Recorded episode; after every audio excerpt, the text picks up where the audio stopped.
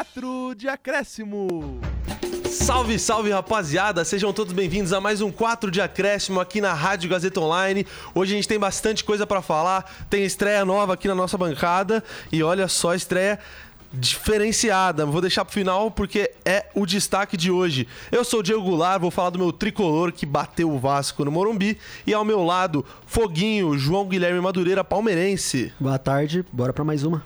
E no meu lado esquerdo, ele que também é palmeirense, infelizmente, Vitor Hugo Del Fávero, como vocês conhecem, VH. Boa tarde, rapaziada. E por último, e sim, mais importante que todos, a estreia de hoje. E, rapaziada, não é mito, existe sim um Santista com menos de 60 anos de idade. É ele, Luiz Otávio Giro, nosso LO. Pois é, boa tarde, Diegão. Finalmente aqui, né? Não é lenda, tem Santista sim. E vamos lá representar a nação. Vamos que vamos, nação. Nação de nação 10 de... pessoas, né? a pequena nação. Pois é. Bom, hoje a gente vai falar de brasileiro, é, vamos falar também de Sul-Americana, Libertadores e, por fim, vamos falar um pouco de Europa e de algumas coisas que aconteceram lá até extracampo. Então é isso, pode puxar a vinheta.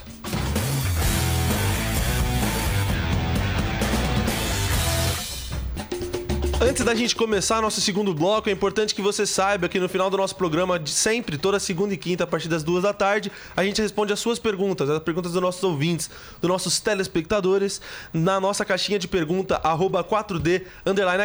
Então, se você quiser perguntar alguma coisa pra gente, pra gente aqui da bancada responder, você ainda tem tempo e a gente vai responder no, no final do último bloco ou no WhatsApp 11 99314 1010. 11 99314 1010. Então é isso, vamos começar o programa porque, ó, tivemos jogos importantíssimos, tiveram, tivemos três clássicos nessa, nessa rodada e se contar clássicos nacionais, tivemos cinco. Então vamos para cima que essa rodada tá muito boa da gente comentar. Mas vamos começar pelo pior. Perfeito. Porque assim, pra tirar da frente ruim, Bahia e Goiás 1 a 1 na Fonte Nova, foi aquele jogo que assim, abriu a rodada para falar, ó, vamos tirar da frente o, o, o, jogo chato. Sim. Foi 1 a 1, o Bahia deu aquela, né, decepcionada talvez por jogar em casa, apesar do Você vai esperar o quê do Bahia? Tá gente? decepcionando desde o começo do ano? Exato. E o Goiás também não tá aquelas coisas boas, né? Apesar de ter ganhado no fogaço que é o líder do campeonato. E do Corimbas. E do Corinthians, que aí qualquer um ganha, menos o meu tricolor que foi assaltado, né? Puxado. Puxado. Mas, enfim, a gente teve esse jogo aí e o Bahia, depois dessa rodada, ficou em 14 colocado e o Goiás em 15. Então era um confronto direto. Lembrando que hoje, na, na noite, a gente vai ter Cruzeiro e Cuiabá. Então, algumas das classificações podem mudar. Então, tudo que a gente está falando aqui é parcial, apesar de 90% delas estarem mantidas, porque, né? É, boa parte delas não, não vão se mudar nada com a vitória do Cruzeiro, que eu tenho certeza que vai vir. Bom, depois a. Não ganhar do Cuiabá, pelo amor de é, Deus. Pelo né? amor de Deus. chato, hein?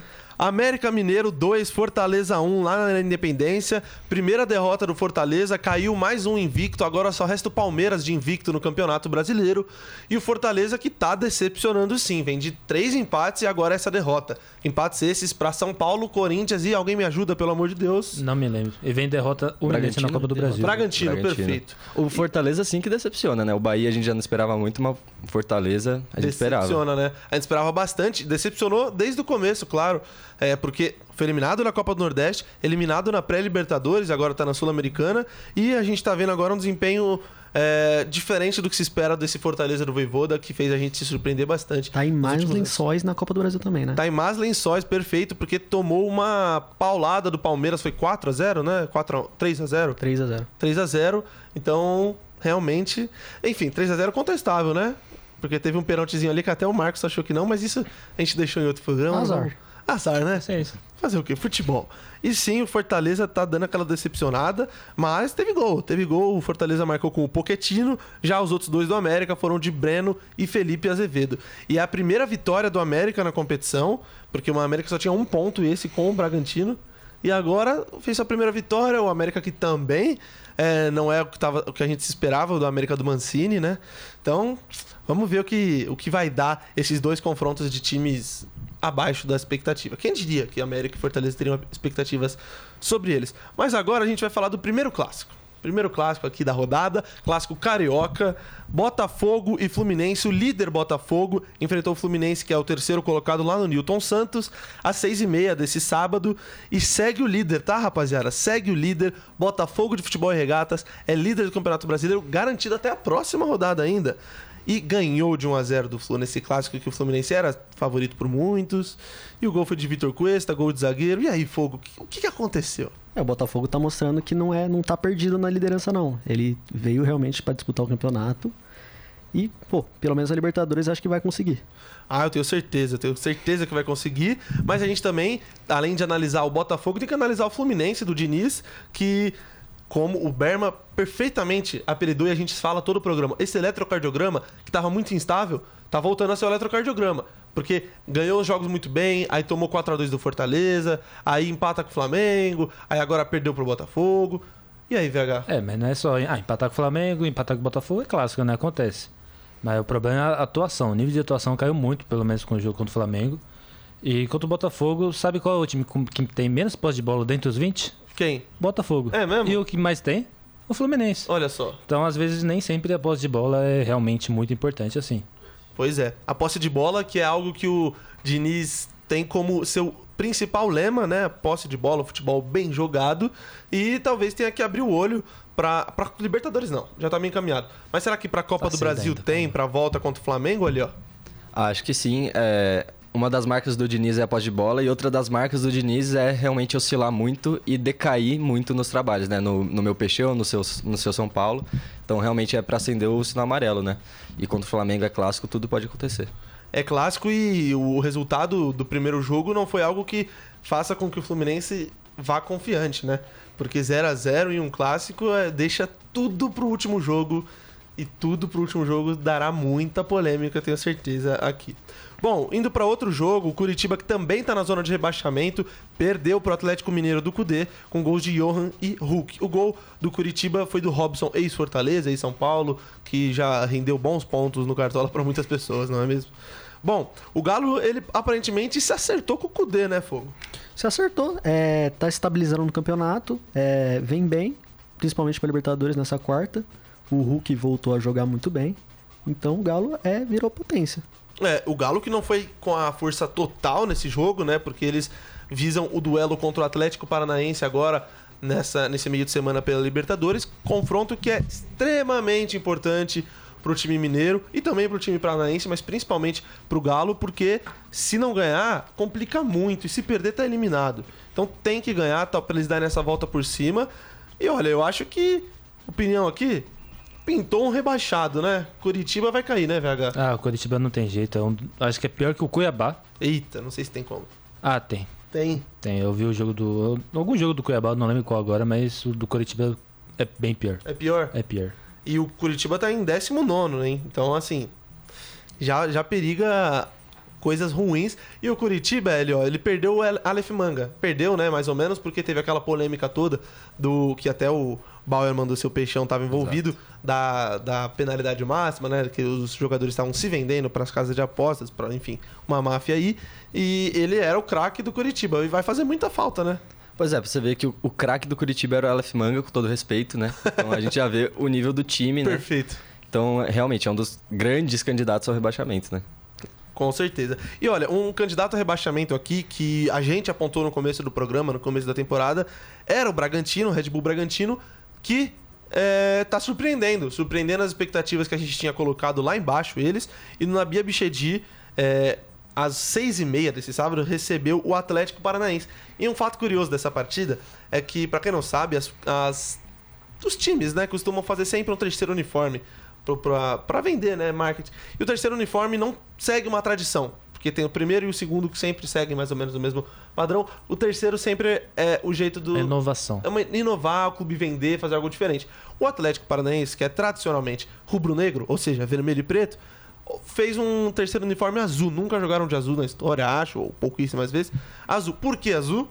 Porque em 2021 eles foram campeões da Sul-Americana em Montevidéu, em cima de quem? Red Bull Bragantino. E eles deixaram para estrear esse uniforme em cima de quem? Red Bull Bragantino. E o que aconteceu? Perderam para Red Bull Bragantino por 2 a 0 um gol de Sacha e Thiago Borbas. E, mas tem que pôr um parêntese aí. Perderam porque pouparam, né? Pouparam, estavam extremamente com o time bem, bem, bem poupado mesmo, com muitas reservas em campo, porque, como eu falei, no meio de campo, eles- no meio de campo não, no meio da semana, vão enfrentar o Atlético Mineiro. Mas olha, perder pro Bragantino em fora de casa, né? Lá no Nabi Abichedi, é algo tão ruim assim, Elio? Olha, acho que não é tão ruim, até porque não foi um jogo ruim do Atlético. É, mesmo com time misto, fizeram um jogo bem consistente. Mas o time do Bragantino estava bem organizado também, então acho que não é o fim do mundo. O Atlético está em quinto ainda, então ainda tem outros jogos para conquistar mais pontos. Perfeito, é, é uma visão um pouco otimista, né? Isso Muito. que é bom. O Atlético Paranaense, que é um time que é, sempre tem esse. Vem, vem tendo, né? Um time que cresceu muito, mas tem esse caráter mais é, focado nas Copas. É um time que já tem um- uma condição financeira e de elenco de talvez focar um pouco no brasileiro. É um time que em 2004 quase foi campeão dos pontos corridos. Na última rodada foi ultrapassado pelo Santos do LO. E quase que é um time, pô, maior do que a gente, que a gente tá vendo ser, né? Porque tá crescendo bastante. Então vamos ver o que, que vai dar pro CAP, o que, que pode acontecer pro Furacão de Curitiba. Mas agora, partindo pro jogo mais legal desse campeonato até agora, pô, o jogo mais incrível, vamos falar a verdade? Perfeito. São Paulo e Vasco no Morumbi, às seis e meia do sábado também. 4 a 2 pro tricolor paulista. Paulista? Paulista. O nosso tricolor, de todo mundo dessa mesa, que eu sei que todo mundo é tricolor no Com fundo. certeza não. É. Não chega tá sendo, não. Caleri abriu o placar num- numa jogada boa é, do time todo que. Nossa, como tá entrosado. Tá se iludindo, né? Eu tô me iludindo com o Dorival. Cuidado. É sempre assim. Eu- Dorival é sempre assim. Começa no gás, Hum, não só o Dorival, como o São Paulo, assim. sim. Aí depois ilude o torcedor, começa a perder uns jogos beijos, aí depois embica pra baixo. É só tristeza. E já deu um susto nesse jogo, né? Já deu um Exato. susto, mas antes da gente falar, vocês estão ouvindo isso? O hino do São Paulo, se tudo der certo, a gente ouve no final da temporada. Em todas as televisões. São Paulo. Ai, você tá me iludindo A muito. Sula tá aí, né? A Sula. Aí você me deixou. Você não pouco cansa de chateado. se iludir, não, Diegão? Eu não gosto, eu não gosto de me iludir. Eu não gosto. Eu, eu tô cansado já. Todo, toda temporada eu tô me iludindo. Nessa eu achei que eu ia estar mais realista. Chegou o Até duas semanas atrás você tava bem Eu realista. tava bem pessimista. Pessimista. É, realista mesmo. Não, não, não, não, não. O São Paulo. Não, não, não. Bom, o Caleri abriu o placar e depois com um belo gol, um lindo gol, um gol magistral de Rodrigo Nestor, que driblou, ó, nossa, que jogada, do, que jogada do camisa 10 Luciano, hein? Luciano fez o melhor jogo dele na temporada, eu acho. E vocês estão aqui pra desmentir, ele não tá tendo uma O ótima sarrafo temporada. não tá muito O alto. sarrafo não tá alto, mas ele fez uma- um baita jogo porque acho que ele entendeu de fato a função de 10 que estava sendo proposto. E ne- nesse jogo ele fez sim uma função de 10. Tanto que ele não fez gols, mas ele deu uma boa assistência, fez toda a jogada pro gol do Nestor. Que é, sim, achei um golaço porque ele dribla, ele dá uma. Nossa, ele humilha o zagueiro do Vasco, que não é o Léo Pelé, mas podia ser, ia ser muito legal. Ele faz um baita golaço no, na, na marca de Léo Jardim, né? Perfeito. não fez também lá essas coisas que estavam falando dele, né? Léo Jardim, que é o goleiro do Vasco. E aí depois, logo em seguida desse gol, tanto que eu tava até distraído comemorando e provocando rivais, saiu o gol do Vasco. Aí eu já comecei a me irritar. Vou- comecei a me irritar, prometo pra vocês. Foi um grande momento, velho, de felicidade até. É, mas vai chegar mais felicidade pros rivais, porque esse gol do Barros não foi o único do Vasco. Depois, o Galarza fez o segundo, o de empate, já aos 37 minutos quase, no, no meio no meio pro final do segundo tempo. E como eu xinguei. Como eu xinguei. Xinguei muito a televisão. Mas muito, muito, muito, muito. Até que ele. El novo, el nuevo, perdão, el nuevo muro brasileño. Como Nossa disse o jornal Marca. Lucas Beraldo, zagueirão tricolor, xerife, travou no escanteio. E logo depois, Juan também. Então 4 a 2 Que partida do São Paulo, né, não, VH? Um belo jogo. Eu sempre falei, o Dorival é um bom técnico. O melhor arroz feijão do Brasil. Com certeza. Sobre o Luciano, Ah, eu não gosto dele de 10. você não mano. gosta? Nossa, eu acho. Também ele acho não ele é tem habilidade, não tem visão pra isso. Ele é bom finalizador e só. E só. Ele, Ele- tem que ser, jogar lá perto da área. lá. Briga bem também, tá? Bate bem pênalti. E, e bate boca. Bater Bate pênalti não é finalizar. Não, ele não bate bem pênalti. Ah, depende, amigo. Tenho que falar que ele não bate bem pênalti. Ele, entre ele e Caleri, eu prefiro qualquer outro no pênalti.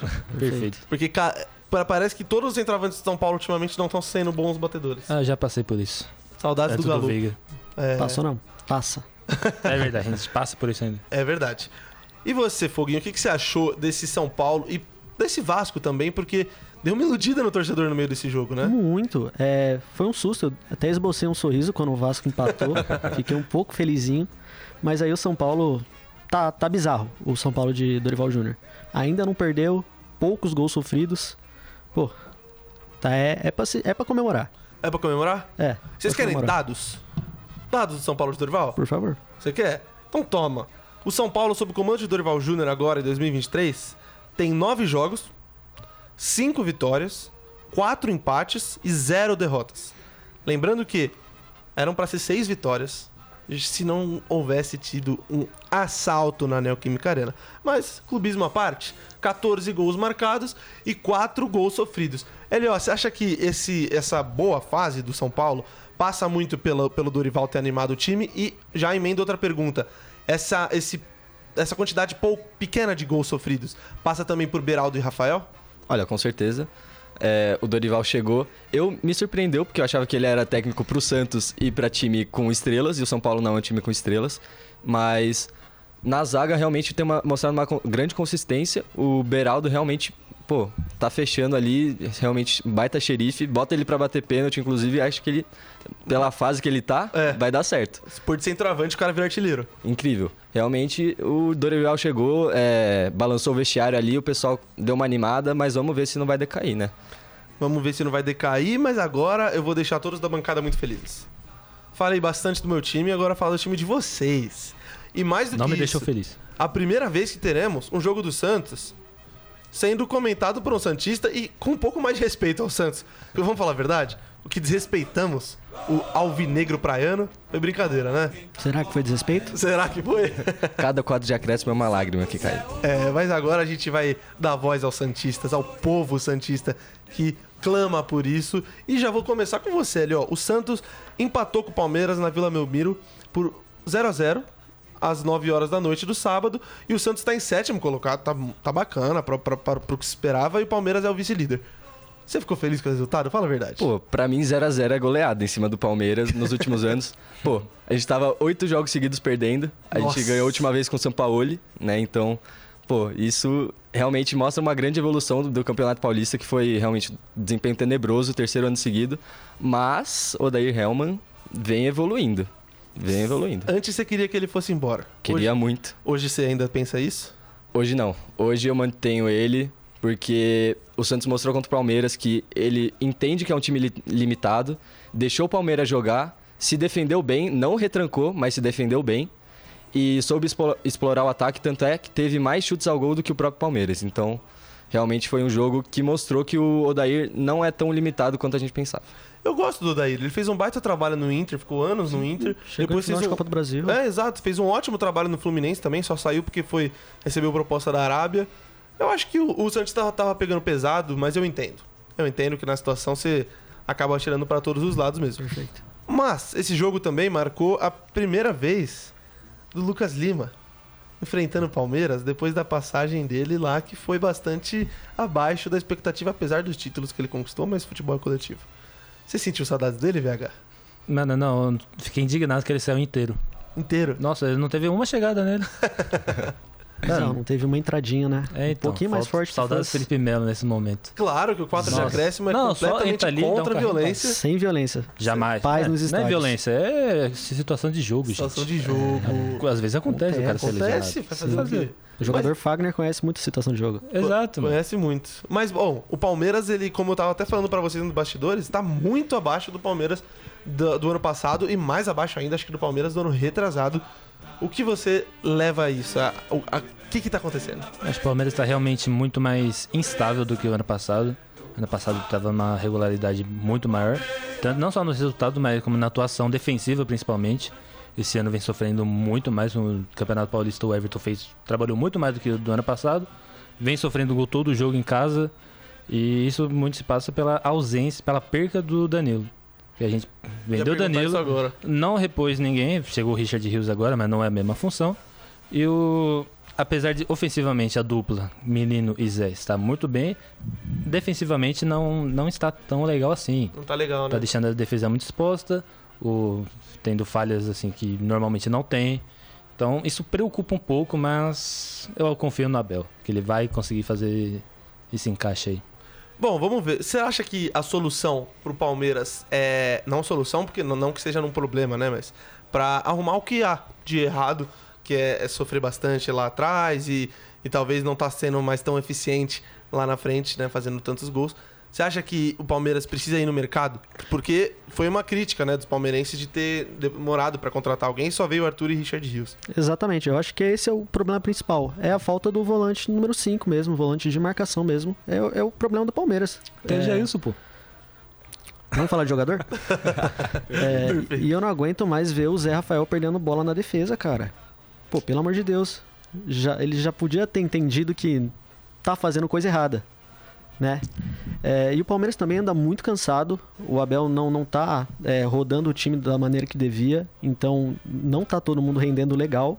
O Veiga tava muito mal, tanto o Veiga quanto o Dudu nesse jogo contra o Santos. O Dudu errou tudo que ele tentou. Sim. né? Dudu Nossa vive uma Senhora. péssima fase, né? Não, ele vem jogando É, bem, só não vem, jogando bem. tipo, fazendo gol. Ele Mas realmente- tá abaixo do que ele é sempre no segundo semestre, né? Então tem que É, então. esperar. É, tem que esperar um pouquinho É ainda. o homem do segundo semestre. Exato. Quando Impressionante. importa, né? Quando Estão no importa, bolso é do. Joaquim. Ih, provocação ao Amigo, vivo. quem é Joaquim? Perfeito, perfeito. Só mais uma coisa que eu queria falar do. Um recado pro Abel. Onde está Flaco Lopes? O cara começa a fazer gol todo jogo e do nada ele some. Tá desaparecido. Exato, aí entra Rafael Navarro, entra Breno Lopes. É e, o, e o Flaco, cadê? Cadê o Flaco?